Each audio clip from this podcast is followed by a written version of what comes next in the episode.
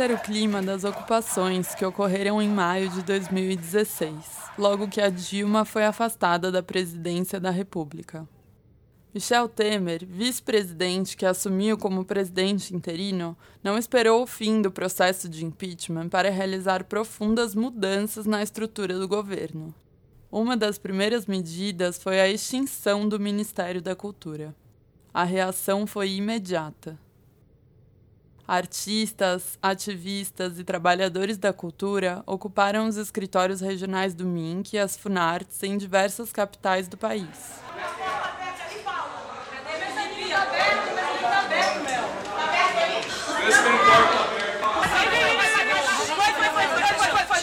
Espero o próximo. O Capanema está ocupado. O Capanema já é nosso. Eu sou a Marcela Ruda e esse é o podcast do terceiro festival A Cidade Precisa de Você. É uma série de três episódios que trazem conversas com alguns dos artistas que participaram da exposição Comuna SP, que rolou durante o festival. Nesse episódio, Laura Rago, Pedro Urano e eu conversamos com o Aparelhamento, um grupo de artistas que surgiu durante a ocupação da Funarte em São Paulo. Foi curioso, porque de início eles pediram anonimato. E por isso, a gente alterou com um filtro as vozes do grupo. Não se trata exatamente de uma clandestinidade, né? Não se trata de uma ilegalidade mas é, envolve também questões de diluição de autoria, né? de diluição de, de voz que fala em nome do grupo. Tentamos, estamos tentando ser um grupo que, cuja voz é, deva, deve ser, deve se manter coletiva e não com um porta-voz, com uma voz, com uma fala. Concordam, pessoal? Acho que tem três jeitos da gente denominar uma ação em termos de autoria. Na minha concepção, o que eu, o que eu penso é que no um era quando fosse beirar-se a ilegalidade ou fosse mesmo ilegal, que é totalmente anônimo. Quando fosse muito ligado à esfera artística, ações na Bienal, coisas assim, a gente, o, o convites, como agora, sei lá, a gente tentava mudar o nome, tentava deixar, eh, foi para a Trienal de Sorocaba e a gente virou um outro nome, assim, deixava para ficar menos fácil para o mercado ou para a especulação identificar e carimbar e, e, e deixar aquelas obras é, é, especu, especular né, em cima delas, porque ali tem um nome, no outro tem outro, como é que é, isso é, não é. Que, claro que se pensando que a gente, em algum momento, o mercado ia querer especular em cima da obra do pagamento, que pode nunca acontecer também. Mas, de repente, a gente teria deixado mais difícil que isso acontecesse.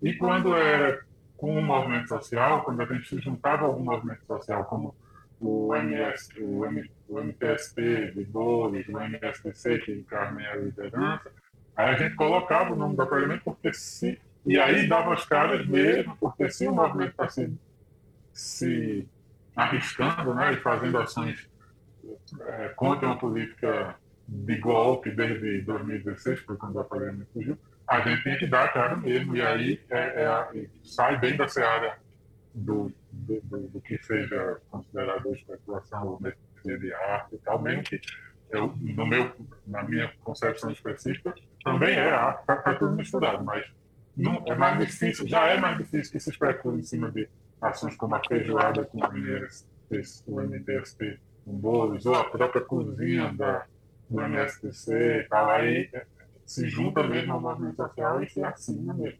Isso eu estou falando dentro do que eu pensei, dentro de uma discussão que existiu realmente no momento do ato.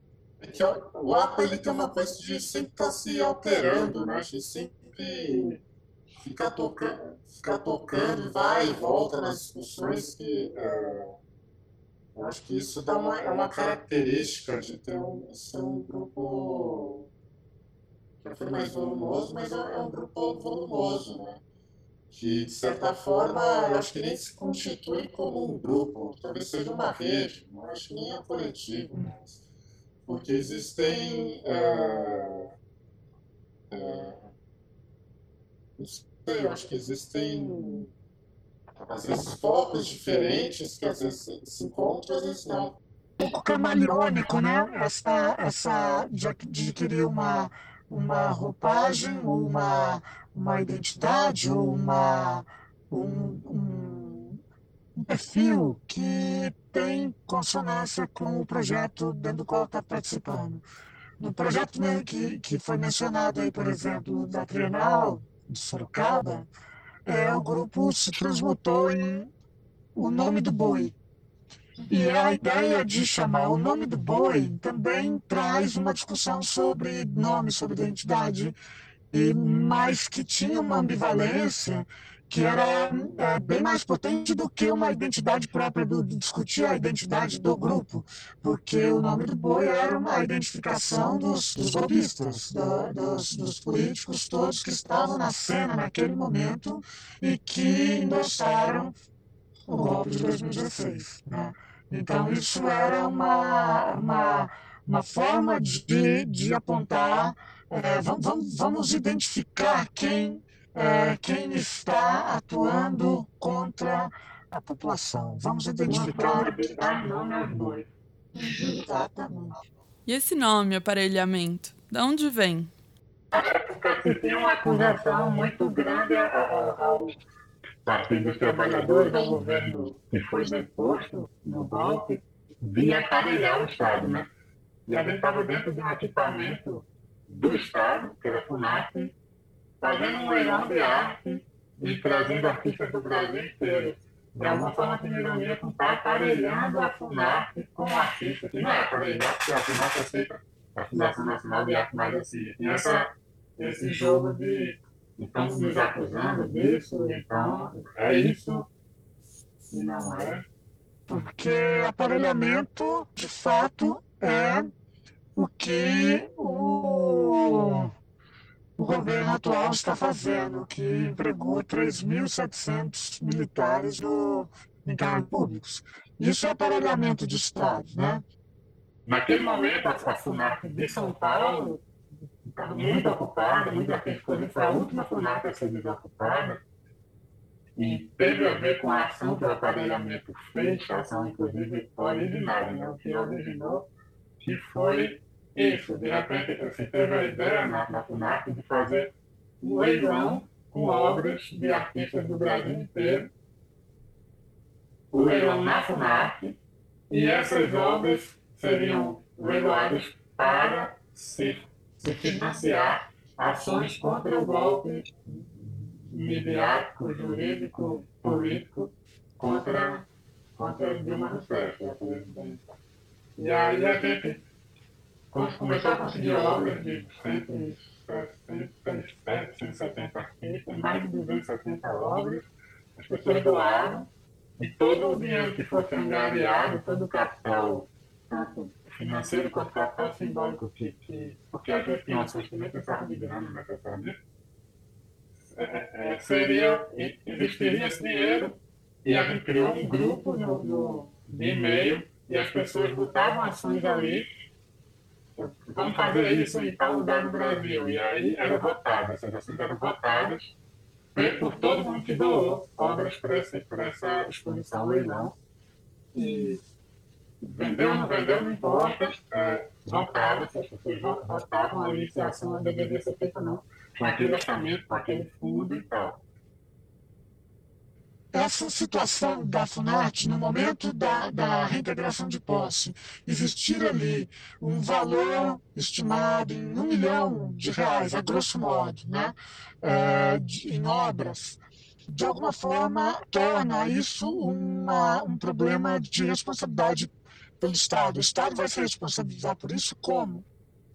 Uma ação de reintegração de posse os custos, mas os bens continuam. E o Estado é obrigado a assegurar esses bens toma mochila, uma equipamento, uma coisa, ele bota no quarto, depois você volta lá sozinho e pega. Isso acontece muito em reintegrações, quando não é totalmente violento, é tudo. Só que obras de arte, eles não tinham muito nada guardar no quartinho. Não sei, não sei, não é assim. Obras de arte, você teria que fazer um seguro gigante em cima do valor delas, além de acondicionar, tal, tudo, mas com a avaliação da instituição, que tem a instituição estava avaliada em 1 milhão e 400 mil, esse seguro no mínimo ia ser 70 mil, 5% do valor, que é um seguro barato de, de obra, né, de, de exposição. Então, a priori, se eles tirassem a gente, eles teriam que gastar 70 mil reais. Isso foi, se, serviu como argumento, se de repente mudou muito do começo do APA e de várias ações do APA de usar o mercado e o valor do mercado e a especulação em cima de obras como estudo para uma atividade cultural, artística e anti-golpe. Assim. Isso também, depois da ocupação 9 de julho, foi argumento para, com a exposição do que nós fazemos essa política, para uma possível retaliação de posse. Eu queria chamar a atenção para como é importante a aliança dos artistas com os movimentos sociais. Como nos casos mencionados pelo integrante do aparelhamento, essa aliança se mostrou decisiva para legitimar e dar valor para a luta política. Vale lembrar que o ocupar e resistir que a gente ouviu no começo, antes de ser um lema dos artistas que ocuparam as Funartes, é uma palavra de ordem histórica dos movimentos sociais diante de tentativas de reintegração de posse. Essa é a Carmen Silva, líder da ocupação 9 de julho do MSTC no centro de São Paulo. Na época, o aparelhamento tinha acabado, quando a gente ocupa aqui, tinha acabado a ocupação da Funarte, né? Foi a questão aí da, da, da ocupação da Funarte, tinha acabado de acabar. E eles tinham saído da Funarte com um grupo né, muito efetivo, que é o aparelhamento, aonde eles tinham algumas obras de arte e acho que fizeram um leilão e eles queriam fazer alguma coisa. Então surgiu aí a, a ideia da cozinha. Mas a cozinha não só como gastronomia e a cozinha não só para eventos. Uma cozinha que também fosse a cultura do ensinar, a cultura da gastronomia. E daí, com o sucesso da Cozinha 9 de Julho e essa parceria, foram se abrindo dentro do próprio aparelhamento várias outras frentes. Uma delas é o Cine Ocupa, a oficina de artes com as crianças, a galeria Reocupa. Quando esse, esse fundo acabou, que foi mais ou menos dois anos depois dele ser gerado, a cozinha já estava muito forte na, na na ocupação 9 de. E essa parceria com o MSTC foi se tornando cada vez mais é, orgânica, assim, foi até se fundindo muito. Em relação à cozinha, a APA, cozinha e o MSTC estavam muito juntos, até que a cozinha também se, é, já é uma coisa por si só. E esses domingos, essas organizações desses domingos dos almoços, também faziam as pessoas se juntarem, até que veio a ideia da galeria a galeria ocupa várias exposições também junto artistas do Brasil todo. E tem várias aberturas durante seis meses e, e a cada vez uma abertura com mais obras e mais obras e mais Foram mais de 55 ações nesse período, né? Então é bastante coisa, assim, se a gente for elencar cada uma, cada uma teve, foi, foi devidamente discutida dentro do possível e, e, isso é, uma, é um repertório, assim, que é, é difícil de listar porque alguns a gente não tem documentação, alguns a gente não tem, é, é melhor que não seja declarado, e alguns é, tomaram, mas muitos, essa é, é, eu acho, a questão da ênfase aqui, que a gente está sendo reiterado por vários aqui, é que ela alimenta outras redes e, e que, que conseguem ter uma continuidade a partir, talvez, dessa desse impulso, dessa, desse contexto inicial que é apoiado pelo, pelo, pelo APA. Né? É que, a ação do APA pode ser uma doação para Guarani Carajá, que estão fazendo um, congresso, melhor ser uma doação para algumas comunidades do Xingu que estão fazendo o hospital do Xingu durante o, o coronavírus, para só para ilhas, assim, às vezes é, é, isso também, é forma não só criar rede, mas redes já existentes, a gente dá uma uma força de vaquinhas, ou às vezes de apoio direto, isso meio que conseguindo através da de ordens de arte e de apoio direto de, de colecionadores, tanto desde lá no começo quanto na exposição que na floresta é, televisão política, e às vezes até falou de vender obras fora dessas exposições também, para uma coisa bem específica também, para uma ação específica.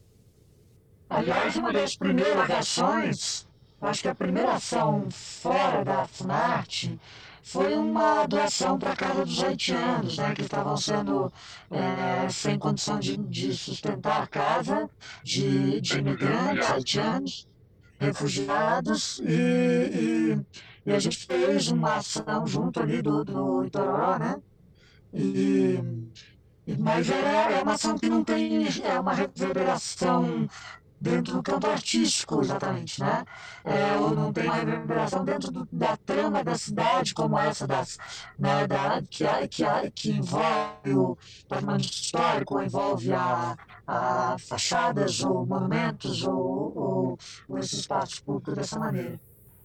Queria aproveitar o gancho e, como a atuação no espaço público foi um tema central no festival, queria pedir para vocês falarem um pouco mais das ações diretas na cidade. Vocês realizaram algumas intervenções nos monumentos de São Paulo, não foi? Como é que foi isso? Foi bem no momento mundial onde estava se pensando sobre os monumentos, esses monumentos levantados para assassinos, enfim, genocidas. Manifestantes antirracismo derrubaram uma estátua. O Rodrigo Carvalho, em Londres, tem mais informações para a gente. Conta essa história. Que estátua era essa, Rodrigo? Desconfiem das estátuas. Era a estátua de um comerciante de escravos homenageado no final do século XIX.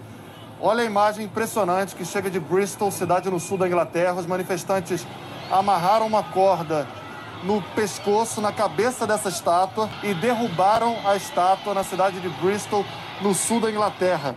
As pessoas rolaram a estátua pela cidade de Bristol e depois jogaram no rio que corta a cidade.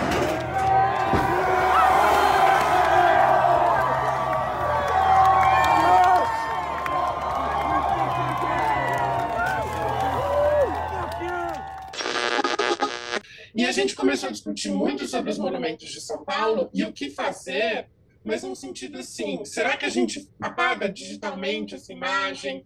Será que a gente realmente destrói esse monumento? Mas é um patrimônio histórico.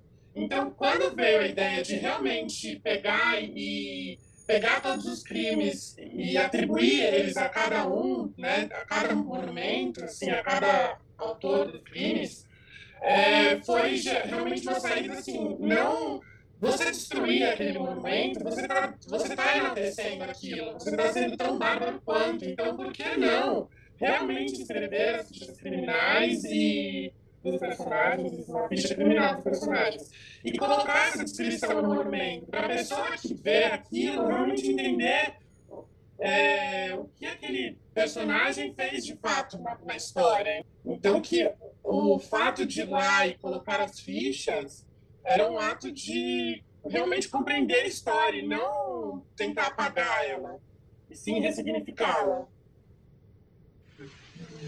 Então, foi, foi, começou a fazer, assim, alguns membros começaram a levantar esse texto, como é que ia ser, a sua placa, mas como é que faz, então ele, aí no desenvolvimento começou a produzir áudio disso, é, para colocar no carro de som, né? Ao mesmo tempo que colocava a placa, no carro de som estaria rodando em volta.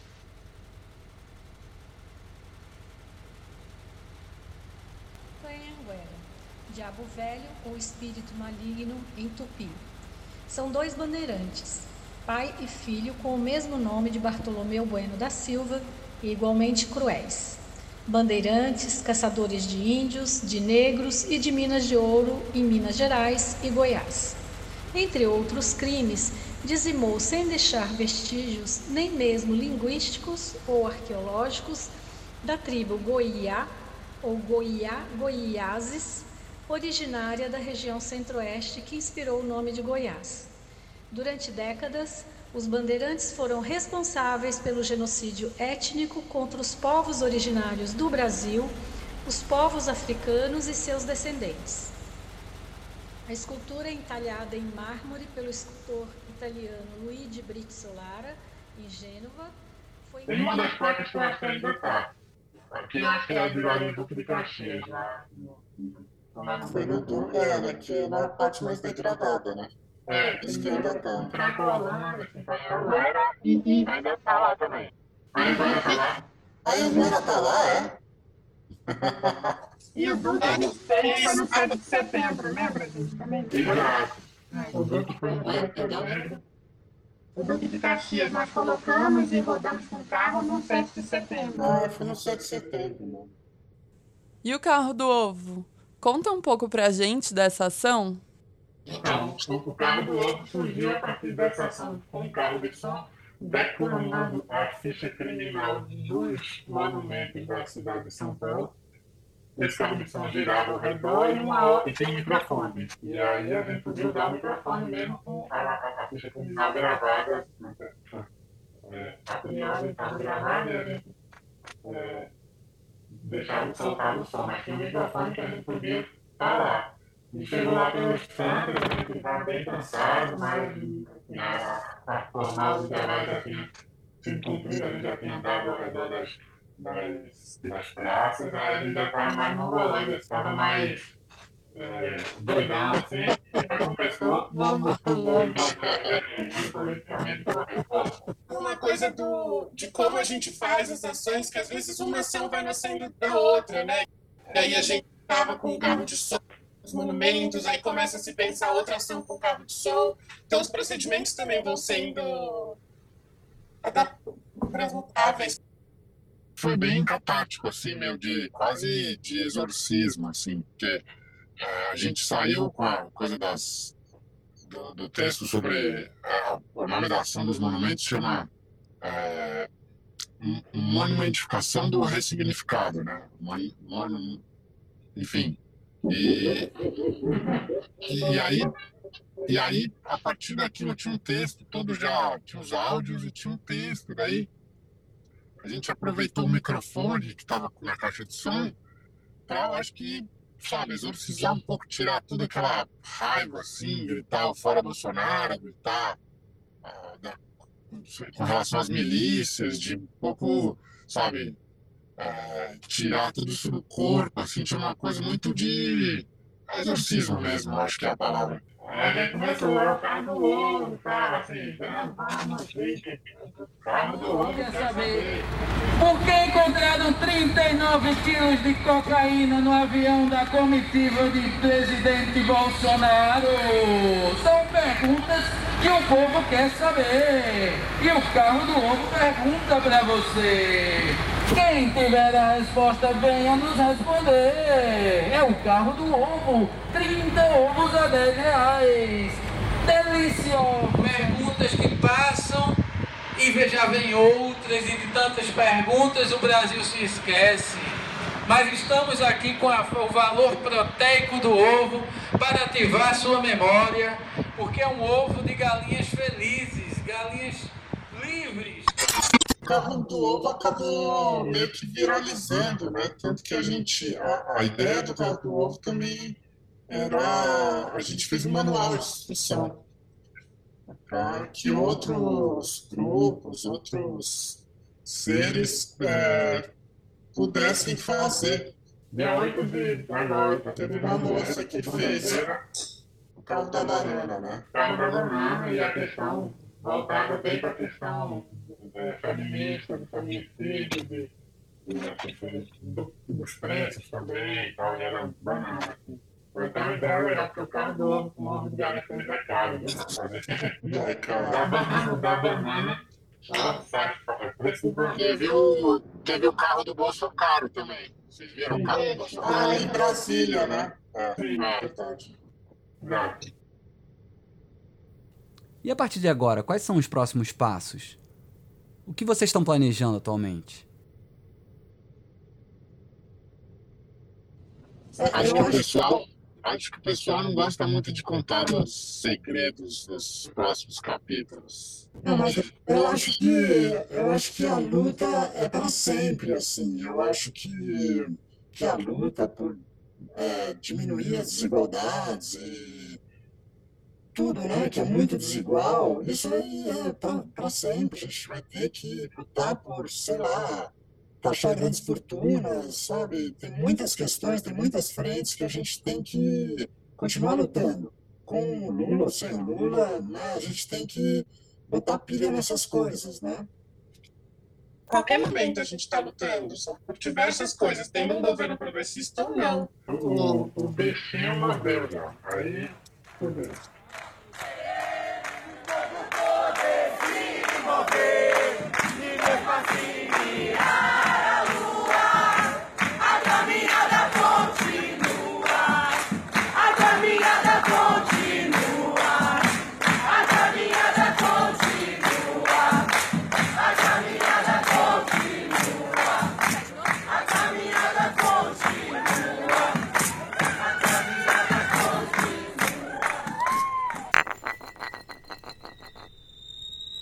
foi o primeiro episódio do podcast do terceiro festival A Cidade Precisa de Você. O programa foi realizado por mim, Marcela Ruda, e pelo Pedro Urano, que também fez a montagem. A entrevista com o aparelhamento contou com a participação da Laura Rago, curadora da exposição do festival. A vinheta de abertura é da Nina Farcas. A finalização de som é do Bernardo Gebara. Esse episódio usou áudios da mídia Ninja, Globo News e do portal UOL. O projeto do terceiro festival A Cidade Precisa de Você foi contemplado no edital 40-2020 do PROAC Lab Aldir Blanc, da Secretaria de Cultura e Economia Criativa do Estado de São Paulo. A gente se vê semana que vem, no próximo episódio.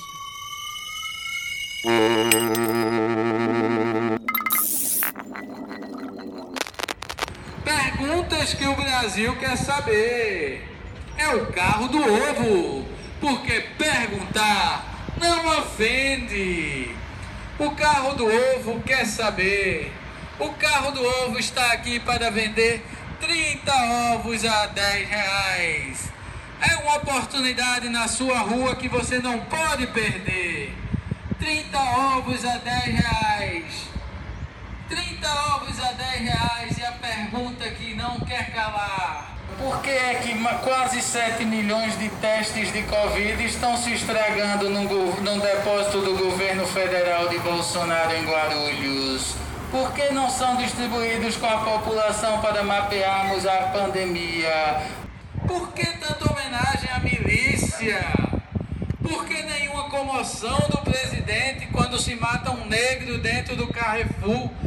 Por que o vice-presidente diz que não existe racismo no Brasil, enquanto mais da metade da população carcerária é negra no Brasil?